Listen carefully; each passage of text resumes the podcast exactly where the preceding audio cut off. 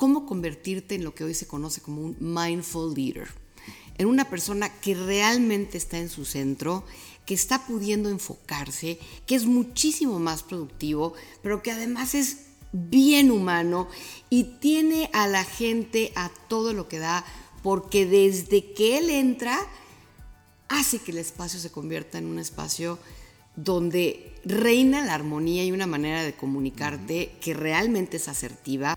Bienvenidos a un nuevo episodio de Conversaciones DLC, un podcast de lo cotidiano y no no tanto.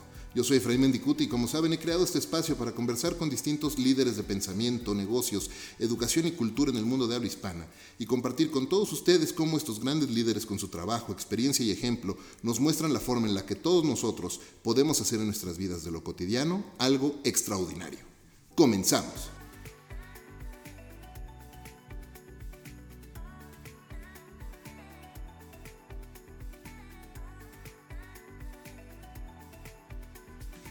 Reconocida psicóloga clínica, terapeuta, coach ontológica, coach corporativa, escritora, conductora de radio y televisión y conferencista internacional. Mi invitada hoy tiene más de 25 años impartiendo conferencias y cursos sobre liderazgo, comunicación, trabajo en equipo, inteligencia emocional, autoestima y manejo de estrés. Es conductora de radio y televisión, colaboradora de TV Azteca, MBS, Univisión, Panorama Informativo, etc. Autora de cuatro libros, su más reciente, Cuidado, el perro muerde. Acompáñenme a aprender de la coach ontológica y empresarial, fundadora y directora de Evolución, Transformación Personal y Empresarial y actual conductora del programa Retos Femeninos en ASTL.tv. La doctora en Psicología Clínica, Lisi Rodríguez. Lisi, bienvenida y gracias por acompañarme en Conversaciones DLC. Efraín, muchísimas gracias a ti y a todas las personas que, pues, que tienen la bendición de seguirte en este espacio. Te, agradezco enormemente, además de que hayas, hayas, hecho el espacio en tu agenda, que me recibas acá en tu espacio, en tu casa. Muchísimas gracias, está increíble. La casa de todos ustedes, gracias. Muchísimas gracias. Oye, Lisi, como, cada, como con cada invitado, me gustaría empezar por el principio y conocer un poco más sobre tu trayectoria. ¿Cuál ha sido el camino que has recorrido? Porque ahora que estuve preparándome para, para grabar este episodio, aprendí muchísimas cosas sobre ti. Es fascinante la carrera que has hecho. Me encantaría entender un poco más de tu boca cuál ha sido ese camino, cómo lo has recorrido y qué es lo que te ha traído a este momento en tu vida. Pues qué importante pregunta, porque fíjate que pues yo no pienso que las carreras sean algo que vas y escoges. Yo creo que te escogen a ti. Es como si fuera un guante que entra en tu mano. Y yo siento que así llegó la psicología a mi vida, o sea, como una extensión de mi natural forma de ser. Entonces, mis primeros dos pacientes fueron una monja y un niño de 5 años con déficit de atención e hiperactividad que gritaba en el consultorio, vieja loca, salte de aquí. Y entonces, cuando yo empecé a trabajar realmente como psicoterapeuta, me di cuenta lo importante que era prepararme aún más. Entonces, Empecé a estudiar maestrías y doctorados, por eso soy doctora en psicología, porque era una enorme y es una enorme responsabilidad trabajar con seres humanos. De alguna u otra manera, pues la vida me llevó a medios, porque así fue. Fui a estudiar un entrenamiento en Estados Unidos sobre psicoeducación y traje un modelo a México. Entonces la gente participaba en estos eventos y llegó alguien de medios. Y entonces me pidieron que fuera al programa de Guillermo Ochoa a platicar de qué es lo que estaba yo haciendo porque era muy innovador. Estuve dos sesiones con Guillermo y me llama a los dos, tres días. Me dice, Lizy, quiero que te hagas cargo de la sección de salud de Panorama Informativo. Le dije, ¿cómo hago eso, Memo? Pues como quieras, porque es tu sección, así que hazle como tú quieras.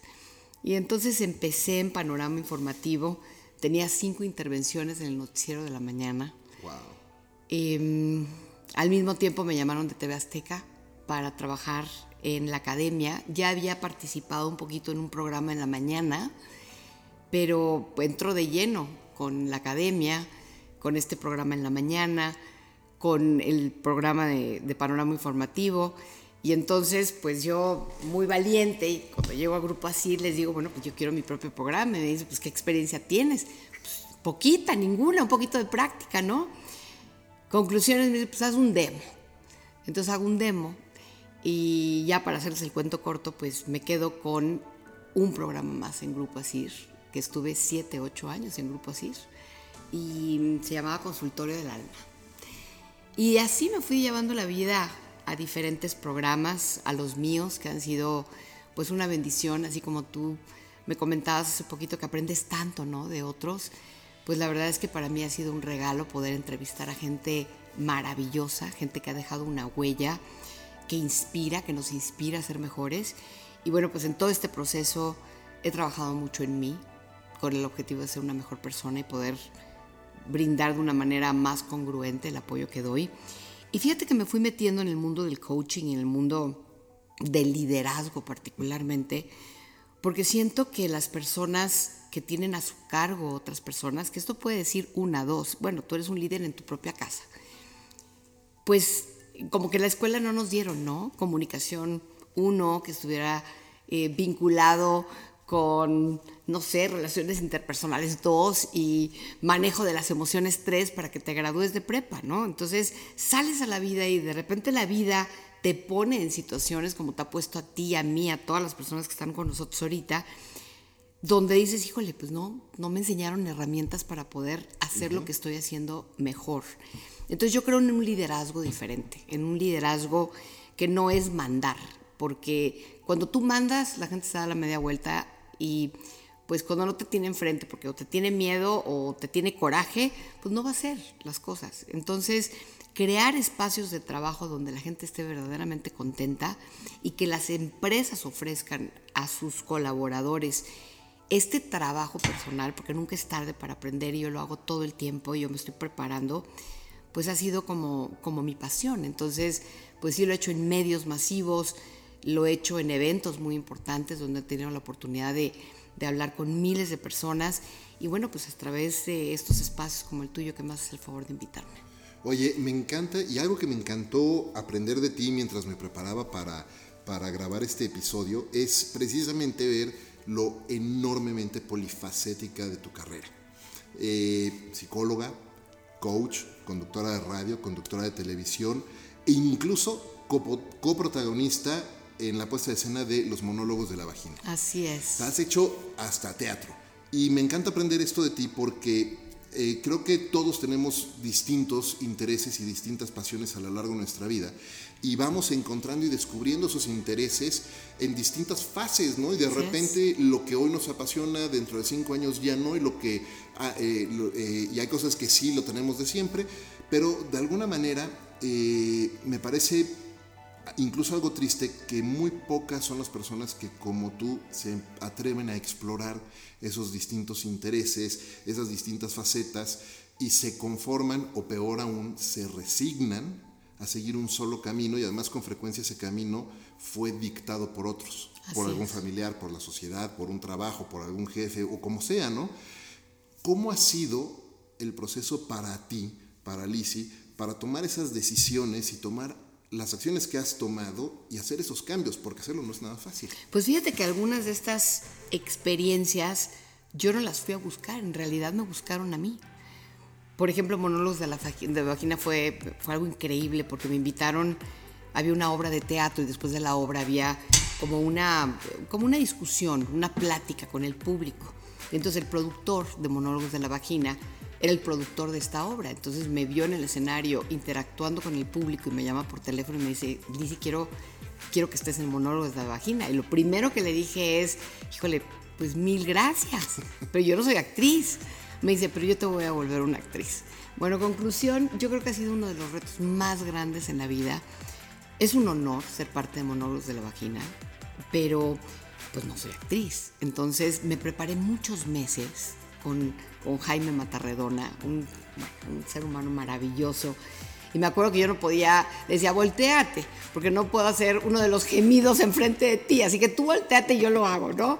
Conclusión es que ensayé muchos, muchos meses y, mm, híjole, ¿qué te puedo decir? La verdad es que, pues qué regalo tan grande de la vida, porque yo creo que eso responde a la pregunta que me estás haciendo. Todos tenemos miedo, o sea, no queremos ni usar la palabra, ¿no? Así, yo me acuerdo antes, ¿no? Mi abuelita no podía, por ejemplo, decir la palabra cáncer, ¿no? Era como bajito, era... El, entonces el miedo, pues no queremos ni sentirlo, ni, ni... Yo sentía miedo, mucho miedo. Claro. Entonces lo único que hice, pues, enfrentar el miedo, pero sí me acuerdo que estaba yo a punto de salir al escenario esa vez. Dije, ¿qué estoy haciendo aquí? O sea, ¿qué estoy haciendo aquí? Entonces, pues la verdad es que le doy las gracias a la vida por, por ponerme ese reto enfrente y, y también por darme la, la fortaleza que a pesar del miedo, pues lo hice, ¿no? O cuando, por ejemplo, fui la conductora del primer programa de sexualidad en México, de sexo diario. Entonces imagínate, a mi marido le preguntaban, oye, ¿qué onda?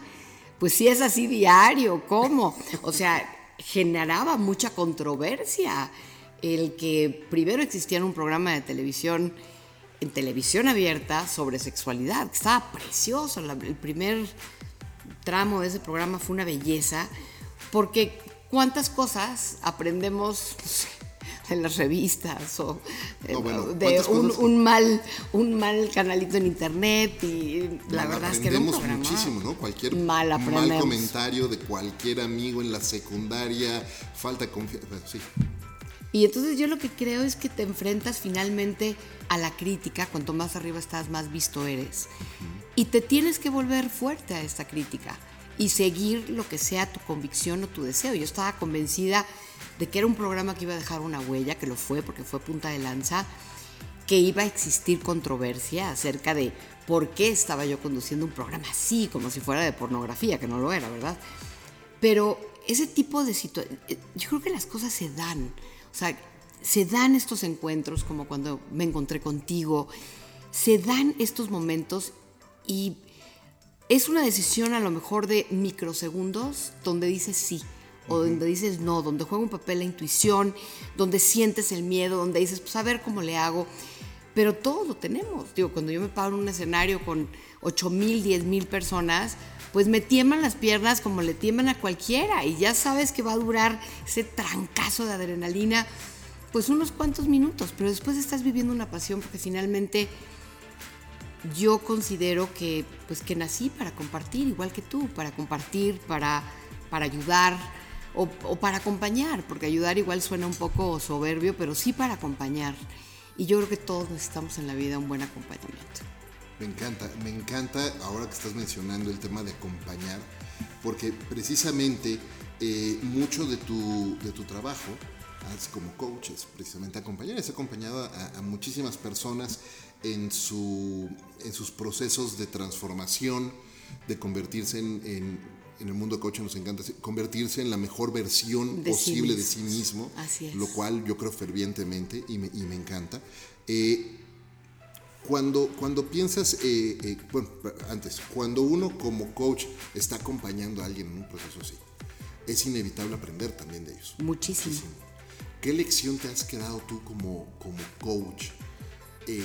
De- ¿Qué lección de vida te has quedado tú como coach de otros que digas, esto lo pongo en práctica todos los días? Por ejemplo, ahorita mencionabas vencer el miedo y hacer las cosas incluso cuando, cuando sientes que, que no se va a poder y sigues adelante.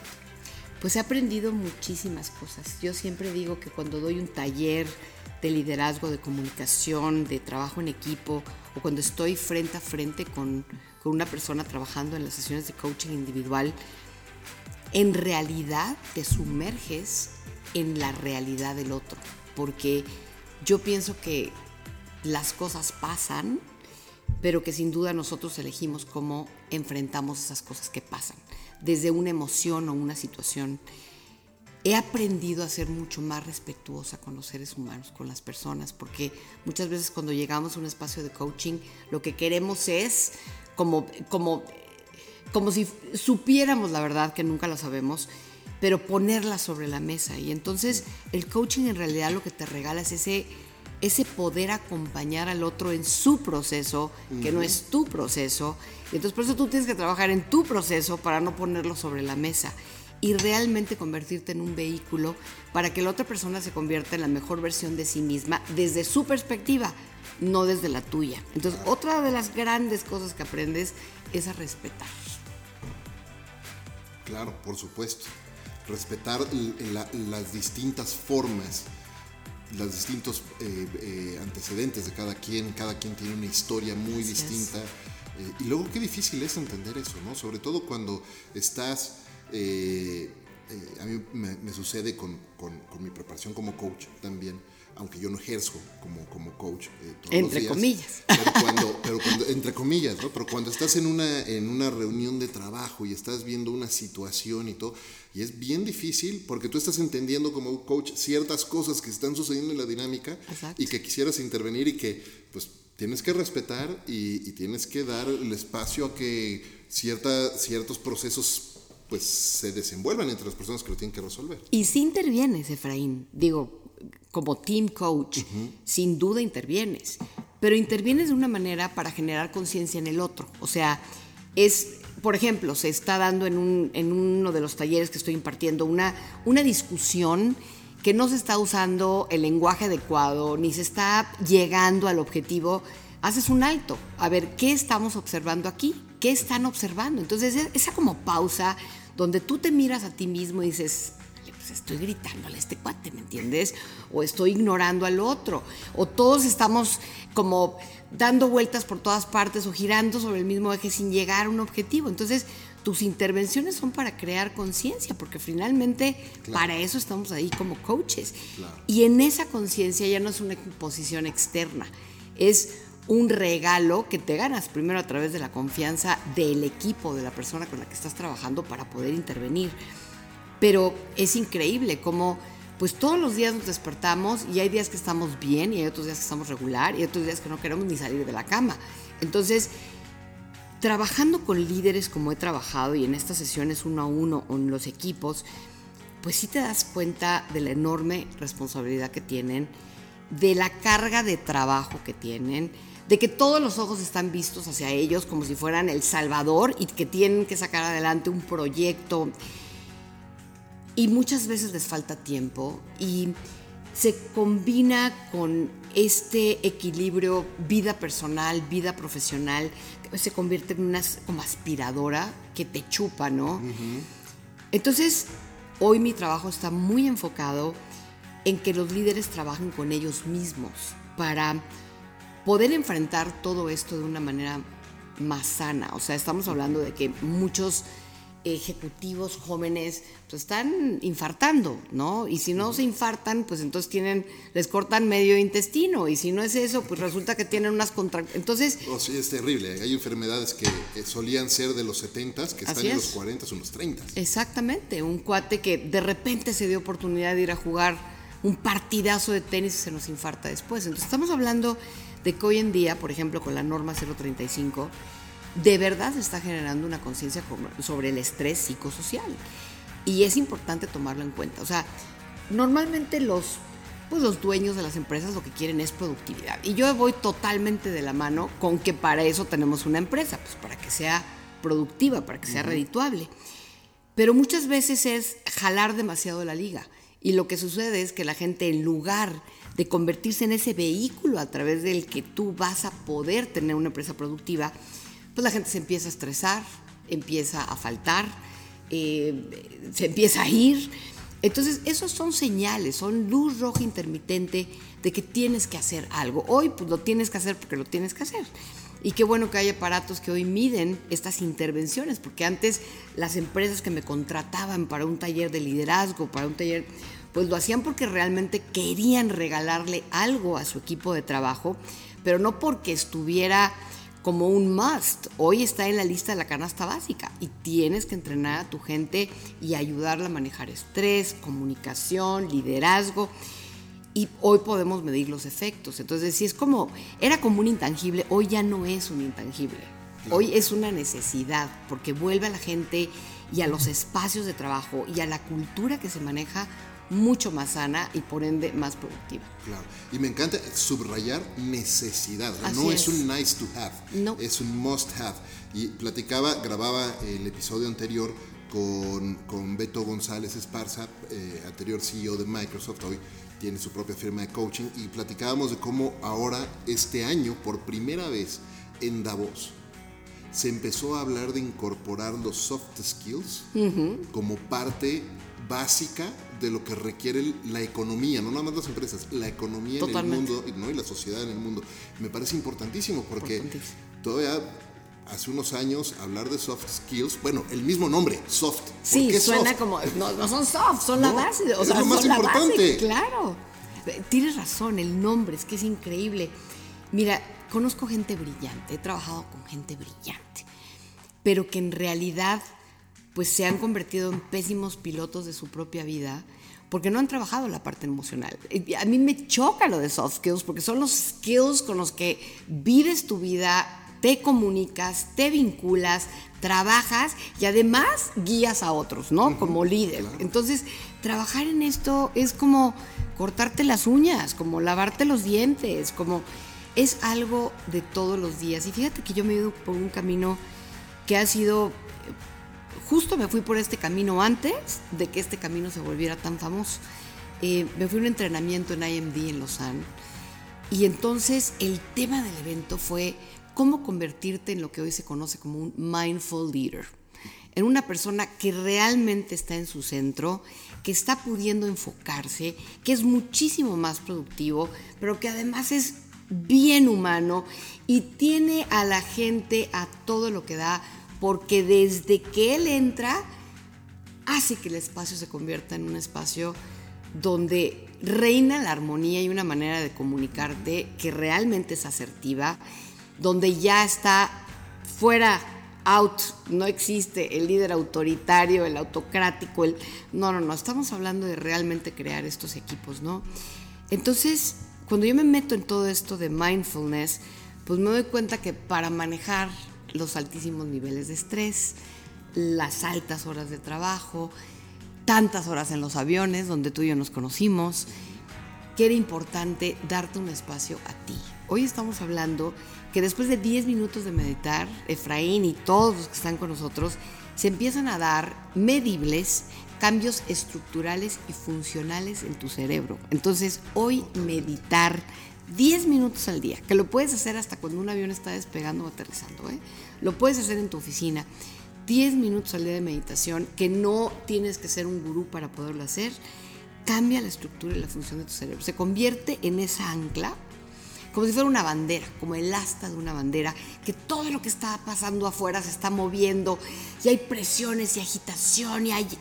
Pero tú estás en tu centro. Entonces, estoy muy enfocada en ayudar o acompañar a los líderes a que no vean todo esto que tiene que ver con tu trabajo de tus emociones como algo externo, sino como parte De tu vida cotidiana. Oye, ¿cómo eh, el, el tema, el tema de meditación se me hace súper importante, una práctica súper importante, pero también es una práctica que ha tenido muchos eh, falsas expectativas ¿no? de lo que es meditar y de repente, eh, pues no sé, los clichés, ¿no? Cuando, cuando pensabas en meditar todavía son, bueno, hasta personajes ¿no? En comedia ha habido sobre eso.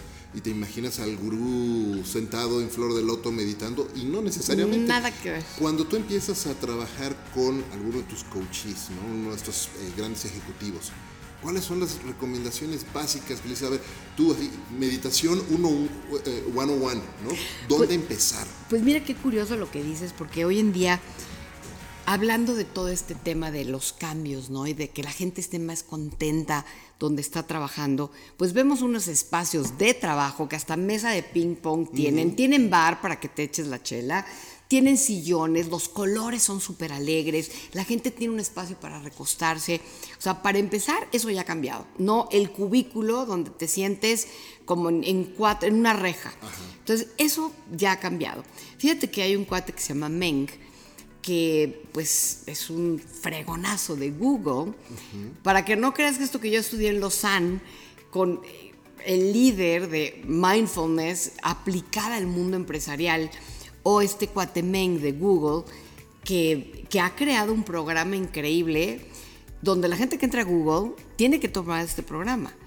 Y los niveles de satisfacción, los niveles de productividad, los niveles de estrés. O sea, ha beneficiado todos estos temas que antes no sabíamos cómo atacar. Entonces, no estamos hablando de algo para gurús, estamos hablando de algo de que hoy las empresas están incorporando a estos espacios el que tengas por lo menos el conocimiento y quitarle el mito a la meditación de que es algo, pues solamente si te gusta ir a India y está, ponerte tu... No, no, no, no. Los ejecutivos también pueden meditar, deben de hacerlo. Y, y es increíble cómo te cambia la vida cómo empiezas tú a lidiar con esta presión del día a día de una forma diferente. Ahora tú me decías, pues, ¿qué consejos les das? Normalmente como coach no das consejos, pero si te llega uno de tus directivos a una sesión de coaching y te dice, estoy durmiendo fatal, sabes que tengo taquicardia, noto que estoy muchísimo más irritable, pues como los coaches lo que hacemos es preguntas y cuanto más inteligentes las preguntas, más inteligentes las respuestas, porque llegas hasta el meollo de qué me está pasando. Muchos de ellos llegan a la conclusión de que se han puesto en último lugar, o sea que no se dan espacio para hacer ejercicio 30 minutos al día o por lo menos tres veces por semana, que se están comiendo lo que pueden, donde pueden, porque están tan estresados que pues, lo que lo que llegó va para adentro y que no se dan este espacio para estar en su centro y meditar, ¿no? Que es algo súper sencillo y los puedo enseñar en tres segundos cómo hacerlo y ojalá que se lo lleven y lo incorporen a su vida. Yo jugué con la meditación muchos años, Efraín. Meditaba un día, dejaba de meditar tres semanas, o me volví la meditadora en momentos de crisis, entonces ahí ya meditaba, hasta que llega un momento donde si tú conviertes la meditación, que son 10 minutos, como una... Yo hago más, pero porque, porque noto los cambios que ha tenido en mí. Yo nunca le voy a recomendar a nadie, al público, a la gente que nos sigue, ni voy a sugerir algo que yo no haya probado, algo que yo no sienta y que diga que bárbaro, esto en serio ha transformado mi vida. Pero bueno, lo que te puedo decir es que cuando alguien llega en esta situación, el primer cuestionamiento es dónde te estás poniendo tú. O sea, tú estás liderando un equipo, pero ¿dónde estás tú? O sea, ¿qué te estás dando a ti? ¿Cómo estás alimentándote tú? Y me, refiero a la alimentación en todos los aspectos de la vida. Porque si tú no estás bien, pues ¿cómo vas a... O sea, digo, hay frases increíbles, ¿no? If you can't manage yourself, how do you expect to manage other people? Claro. Está cañón. Entonces, you need to manage yourself. Necesitas aprender a manejar tus emociones, a controlar tu estrés, tienes que aprender a comunicarte mejor. Tienes que ser el líder que la vida te puso en ese lugar. Entonces, si la vida te puso en ese lugar, pues que hagas el mejor papel que puedas hacer. Por supuesto. O muévete del lugar. Exacto. Exactamente. Y es que, bueno, ese es un tema súper interesante porque muchas veces una persona llega a una posición de liderazgo porque ha sido la mejor persona haciendo la tarea táctica de... Sí, técnicamente. Técnicamente es la mejor persona, la más hábil. Y entonces deciden ponerlo como líder. Y, y eso a veces funciona si esa persona está dispuesta ahora a entender que ya no es responsable de lo técnico, sino de las personas que son responsables de lo técnico.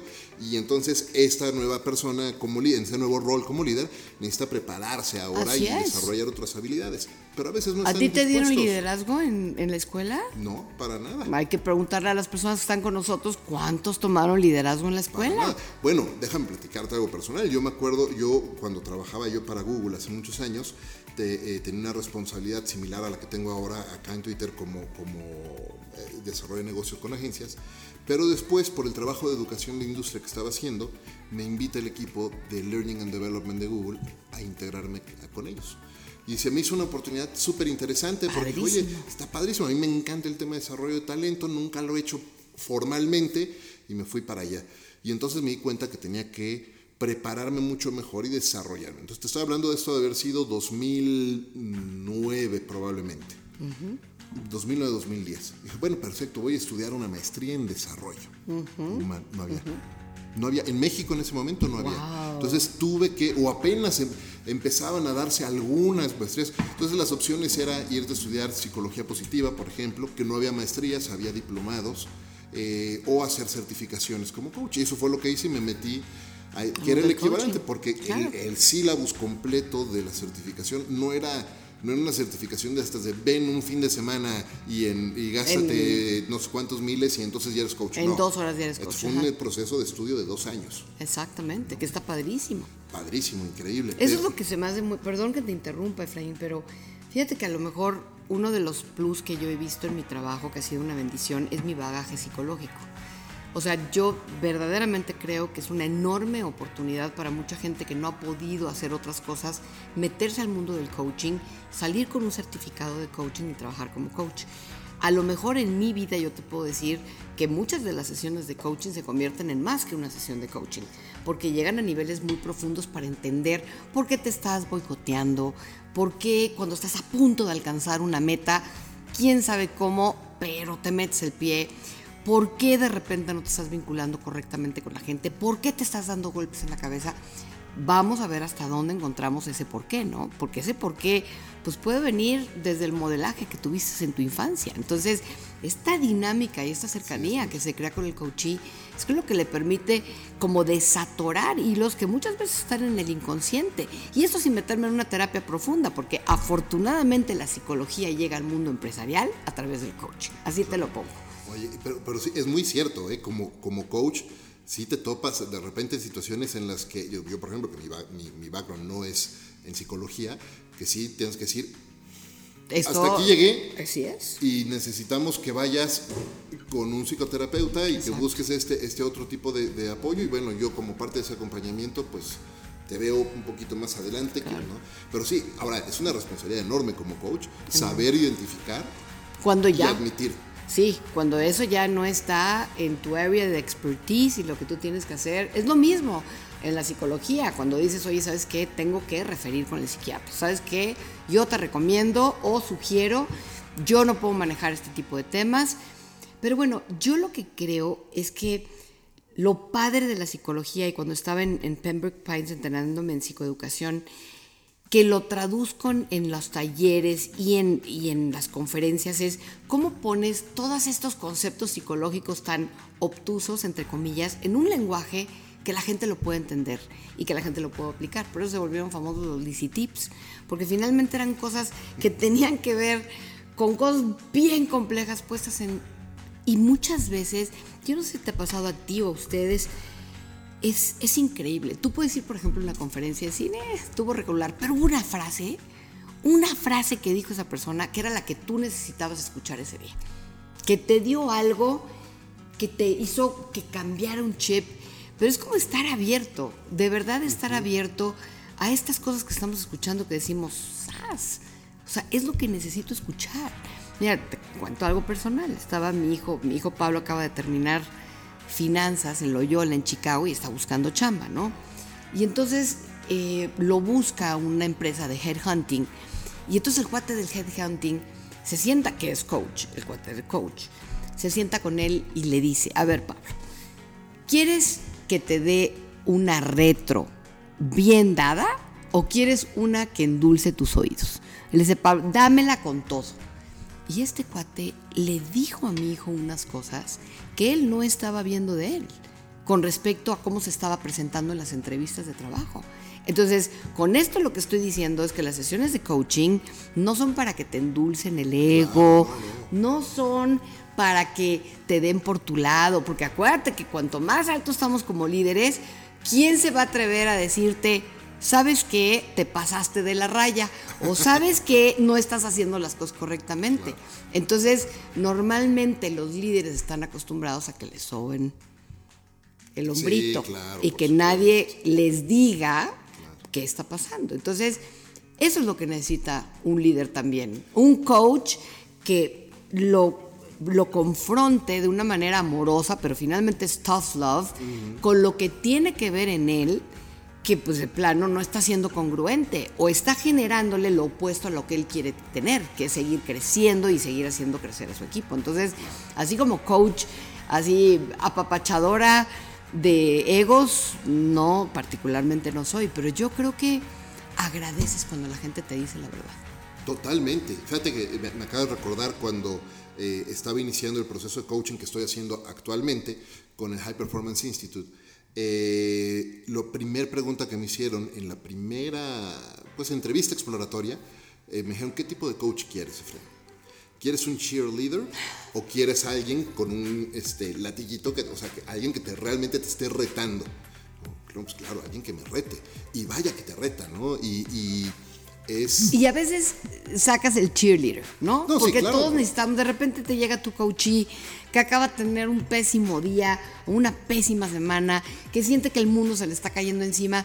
Y a veces es ayudarlo a él a recordar todos los logros que ha tenido, ¿sí me Sí, entiendes? sí, y que no va a pasar algo diferente, porque entonces es como una combinación de irle midiendo, ¿no? A veces necesitas la papachoterapia, pero a veces sí necesitas, como bien dices tú, poner sobre la mesa un cuestionamiento sobre ti, que si tú lo entiendes, lo conoces y lo rebasas, vas a crecerte a ti mismo. Hubo, tuvo una, una sesión donde mi coach me estaba diciendo, justo, ¿no? Yo estaba trabado en una situación y entonces eh, empezó, cambió el mood a ser un poco más cheerleader, a echar un poquito de porra, reconoce, oye, reconoce las cosas que has hecho, cómo te está funcionando. Y, y fue súper interesante porque en el momento que dije, ah, claro, porque he logrado A, B y C, en ese momento ya cambió de nuevo a driver. Exacto. Y, entonces, ¿qué esperas? ¿No? Exactamente. ¿Y qué tienes que hacer para seguir con eso? Y vámonos, Exactamente. increíble. Y la verdad es que uno lo aprecia muchísimo.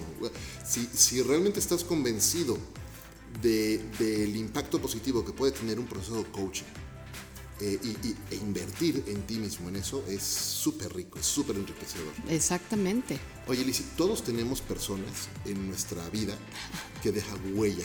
Una huella Ay, yo pensaba que, bueno, es que me estabas recordando que hay de todo, ¿no? Hay gente que está en ciertas posiciones de liderazgo que dice, santo Dios, o sea, Ah, bueno, sí. ¿cómo está y se mantiene ahí, no? Cuando rompe con todas las reglas del liderazgo, del team, de, ¿no? No iba por allá, pero bueno, ya que, ya que entraste ahí, ¿qué sucede ahí? Porque sí es, Es una muy pregunta complicado. muy, muy, muy frecuente.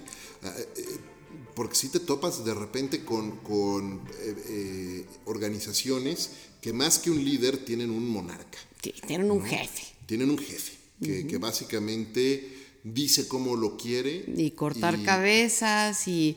Sí. ¿Qué es lo que sucede? ¿Cuál es la dinámica, en tu experiencia, por qué las empresas, sobre todo empresas que además se enorgullecen mucho de ser modernas, abiertas, eh, con este nuevo pensar de desarrollo, de repente tienen este tipo de... de- Y en de recursos humanos. ¿Qué sucede además, ¿no? Pues mira, digamos que, pues que en todas las empresas pasa. O sea, no todo el mundo, eh, pues desafortunadamente no todo el mundo tiene la preparación, como hablábamos. Y pues yo lo que creo es que a veces tenemos inseguridades y a veces tenemos miedos. Y yo creo que la gente más prepotente, la gente más abusiva, la gente más castrante, la gente más difícil, pues tienes que empezar por entender que así es consigo mismo. Y entonces, por ende, pues se va a reflejar ese comportamiento con los demás. O sea, yo lo único que te podría decir es que si tienes un jefe o jefa así, pues que entiendas que el tema es de esa persona, no es tuyo, o sea, que no te lo tomes personal. Y que probablemente detrás de esta actitud tan sangrona, tan odiosa, tan despectiva, pues hay muchos issues que tiene esa persona que tiene que lidiar, ¿no? Digo, hay veces donde, pues de plano, si tu salud emocional y física está, pues muévete del lugar, que es muy difícil esto, pero, pero si no, aprende a tratar de poner una sana distancia y entender que no es hacia ti, o sea, que no te lo tomes personal, va, que así es con todo el mundo. Y probablemente debajo, mira, todos tenemos, hasta el más feo tiene algo bien bonito. Entonces hay que buscar esa parte para tratar de vincularte, especialmente si es tu jefe directo, ¿no? Y si no, pues que nos los mande a nosotros para, para unas sesiones de coaching o un team coaching. Para, y para que, ayudar por ahí. Claro, no, mira, yo sí creo que mucha gente que es así, desafortunadamente no se conoce o no se quiere conocer y no se está dando cuenta, si en conciencia, el efecto nocivo que está teniendo ese comportamiento en los demás. Entonces, sí, si tú tienes en tu equipo una persona así, pues ojo, ¿no? Porque es, es como tener pues una uva podrida en tu frutero hermoso, te puede echar a perder como Totalmente. la experiencia de todo un equipo, ¿no? Totalmente. Y, y creo que uno de los principales eh, síntomas para que esa persona se dé cuenta de lo que está haciendo, porque los demás lo estamos viendo, pero para que esa misma esa persona se dé cuenta es justo cuando dicen, pues es que así soy. Sí. Si se están diciendo, es que así soy, ¿y qué? ¿Ok? Abusado, ese es un, un, signo importante de, de, alerta que hay que ajustar por ahí cosas, ¿no? Pues sí, yo creo que cuando alguien dice eso, en realidad, pues es una respuesta defensiva, ¿no? Claro. A algo que no, no está pudiendo ver. Totalmente. Ahora, de ahí a que sea un líder inspirador, pues está muy difícil. Muy lejos. Muy lejos, muy lejos, pero sí se puede lograr. Increíble, pero a mí no me mandan en general a sesiones de coaching cuando una empresa me contrata, pues no me mandan a sus líderes level 5, good to great, no, demandan a las personas que realmente necesitan trabajar algunas cosas, que a veces es seguridad en ellos mismos, confianza que eh, eh, echarse para adelante y enfrentar los retos. Y hay gente que te, que te la mandan porque realmente está teniendo muchos conflictos con los demás. Claro. Eh, otro de los signos, me parece, de alerta es esa frase de It's lonely at the top. ¿no? Y hace, hace unos meses tomaba un, un curso justo con, con, la gente del High Performance Institute y decían eh, decía Brendan Bouchard, si te dices a ti mismo que it's lonely at the top, you're doing something wrong. Híjole, está cañón. O sea, if you're lonely at the top, quiere decir que probablemente estás teniendo todos estos comportamientos que no te llevan a ser un level 5 leader. O sea, o no estás teniendo el drive que se necesita, o no estás teniendo esta parte de, pues, de humildad que necesita un verdadero líder y entonces, híjole, todo el mundo, así como la peste, ¿no? Te huye. Claro que sí. Hablando de rodearse de gente, eh, todos tenemos personas que dejan huella en nuestra vida y que nos dejan lecciones muy marcadas. ¿Cuál sería una o dos personas y qué lecciones te han dejado? Híjole, pero entonces me voy a poner sentimental porque, pues, mi mamá se murió cuando yo tenía 23 meses y, y se murió de 27 años de un accidente médico. Y mi papá se quedó viudo con tres hijos, yo la más chiquita. Entonces, pues sin duda tengo que agradecerle a mi abuelita, la mamá de mi mamá, que además era única hija, mi mamá, pues lo que ella, ella me dio, lo que ella inspiró. Y primero lo sientes, o sea, yo siempre decía que había manejado y mantenido mi cordura mental, dentro de lo posible, pues gracias al pilar que ella significó. Pero después empiezas a darte cuenta, y probablemente es una invitación para la gente que está con nosotros, es cuántas personas en la vida hemos tenido que realmente ha sido modelo de amor incondicional, de generosidad, de humildad, de estar para el otro. O sea, yo, yo veía cosas que, digo, con los años entiendes y analizas. Entonces es una mujer que pues que admiro muchísimo, porque en realidad después de una pérdida, hablando de resiliencia, de poder levantarte de, de, un dolor que ni nombre tiene, ¿no? Que es la muerte de tu propio hijo, como levantarte y poder seguir dando amor, a mí se me hace como, como si me llego a convertir en la mitad de mujer maravillosa como era ella, con sus defectos y cualidades, porque todos los tenemos, pues ya me doy por, por bien servida. Wow, wow, qué increíble, hasta chinito me puse. Eh, quiero ser muy respetuoso de tu tiempo y tengo tres preguntas más que quiero hacerte para, para porque el tiempo vuela y además cuando la plática se pone tan rica y tan interesante, bueno, quisieras alargarte y ir muchísimo más. Pero eh, yo sostengo la premisa de que para que alguien sea tan productivo y prolífico en su carrera y en su vida como lo eres tú, necesitamos desarrollar rutinas hábitos y rutinas que nos permitan tener ese, mantenernos en ese alto nivel de energía y de enfoque y de claridad para poder hacer las cosas. ¿Cuáles son los hábitos y rutinas que, que Lizzie ha desarrollado y tienes hoy día? Pues muchas de ellas las llevo desarrollando desde hace muchos años. Déjame decirte que que yo creo que las personas que están con nosotros también lo sienten, que hay épocas en la vida en lo que menos tienes ganas es de seguir una rutina. Es como, ¿por qué tengo que hacer ejercicio? ¿Por qué tengo que comer sano? ¿Por qué tengo que dormir ocho horas, no? O siete. Hay gente que duerme cuatro y está perfecto, cada cuerpo, pero em, te podría decir que como en, a lo largo de mi vida sí he practicado deporte y hoy, a mi edad, pues ya lo hago con un tema de conciencia de que más que por el cuerpo y por el look, el hecho de que mi corazón esté sano es importante mantenerlo así. Pero esa es la parte del corazón fisiológica. Yo medito todos los días, por lo menos 15 minutos. También hago oración todos los días. También hago un manejo de energía todos los días porque estoy expuesto también a la energía de mucha gente. Entonces, como que busco, ¿no? Anclarme y, y enfocarme. Em, pues la verdad es que sí me gusta la pachanga, pero no es algo que practique como tan, tan a menudo.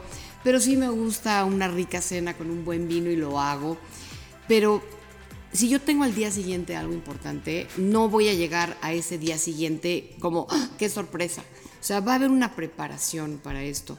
Si tengo una conferencia o un taller, la preparo con mucho tiempo de anticipación.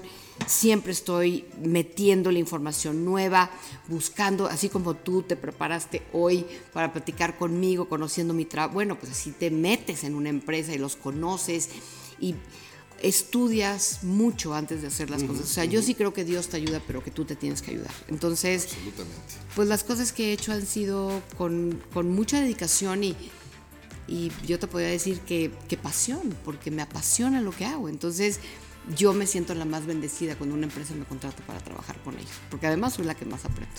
Padrísimo, padrísimo. ¿Dónde las personas que nos están escuchando pueden conectar contigo?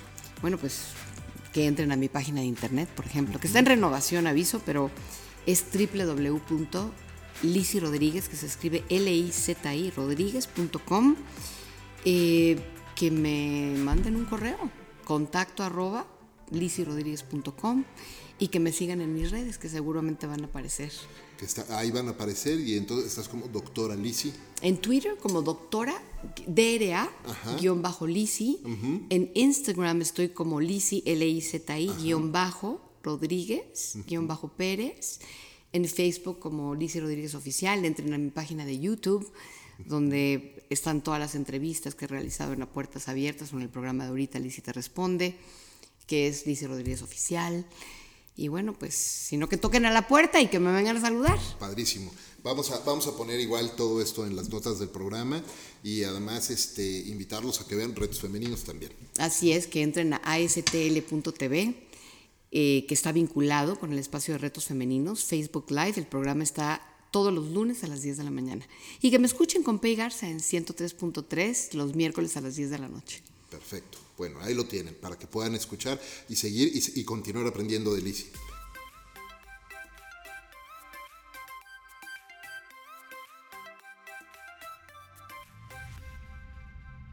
Lizzie, la premisa principal de este programa es compartir con la gente que nos está escuchando cómo líderes como tú hacen de lo cotidiano en sus vidas algo extraordinario. Así es que te pregunto, ¿qué es para ti, Lisi, y cómo haces de lo cotidiano algo extraordinario?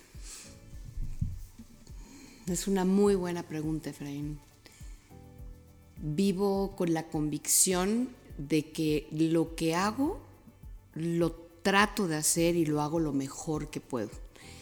Y detrás de esto está el gusto por hacer algo. Entonces yo podría decir que la, la llave para el éxito es que realmente ames lo que haces y que sea lo que sea, porque nadie puede poner en tela de juicio si tu amor por algo es correcto o no, pero el motor que rige mi vida es la pasión.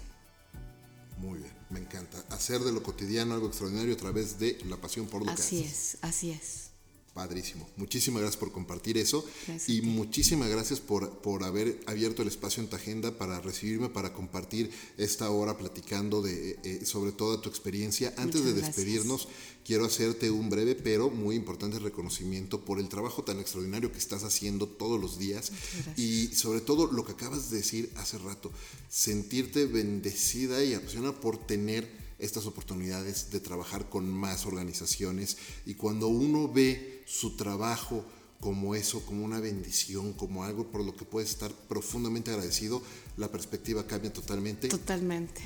Deja de ser trabajo, mi querido Efraín. Gracias por ese ejemplo, muy bien. Y muchas gracias de nuevo por estar con nosotros en Conversaciones de LC. Muchas gracias. Muchas gracias. Y gracias a todos ustedes, amigos, por escucharnos en este episodio. Recuerden, este programa es un programa semanal, así es que si no lo han hecho ya, suscríbanse y también compartan este y todos los episodios de Conversaciones de LC, porque estoy seguro que entre sus amigos y familiares habrá gente que se pueda beneficiar muchísimo de las lecciones que grandes líderes como Lisi hoy nos están compartiendo. Yo soy Efraín Mendicuti. Eh, antes de despedirme, gracias a Ricolto Café, el mejor café de México, por acompañarme en esta aventura de vida todos los días. Yo soy Efraín Mendicuti, esto es Conversaciones DLC y los espero en el siguiente episodio. Hasta la próxima.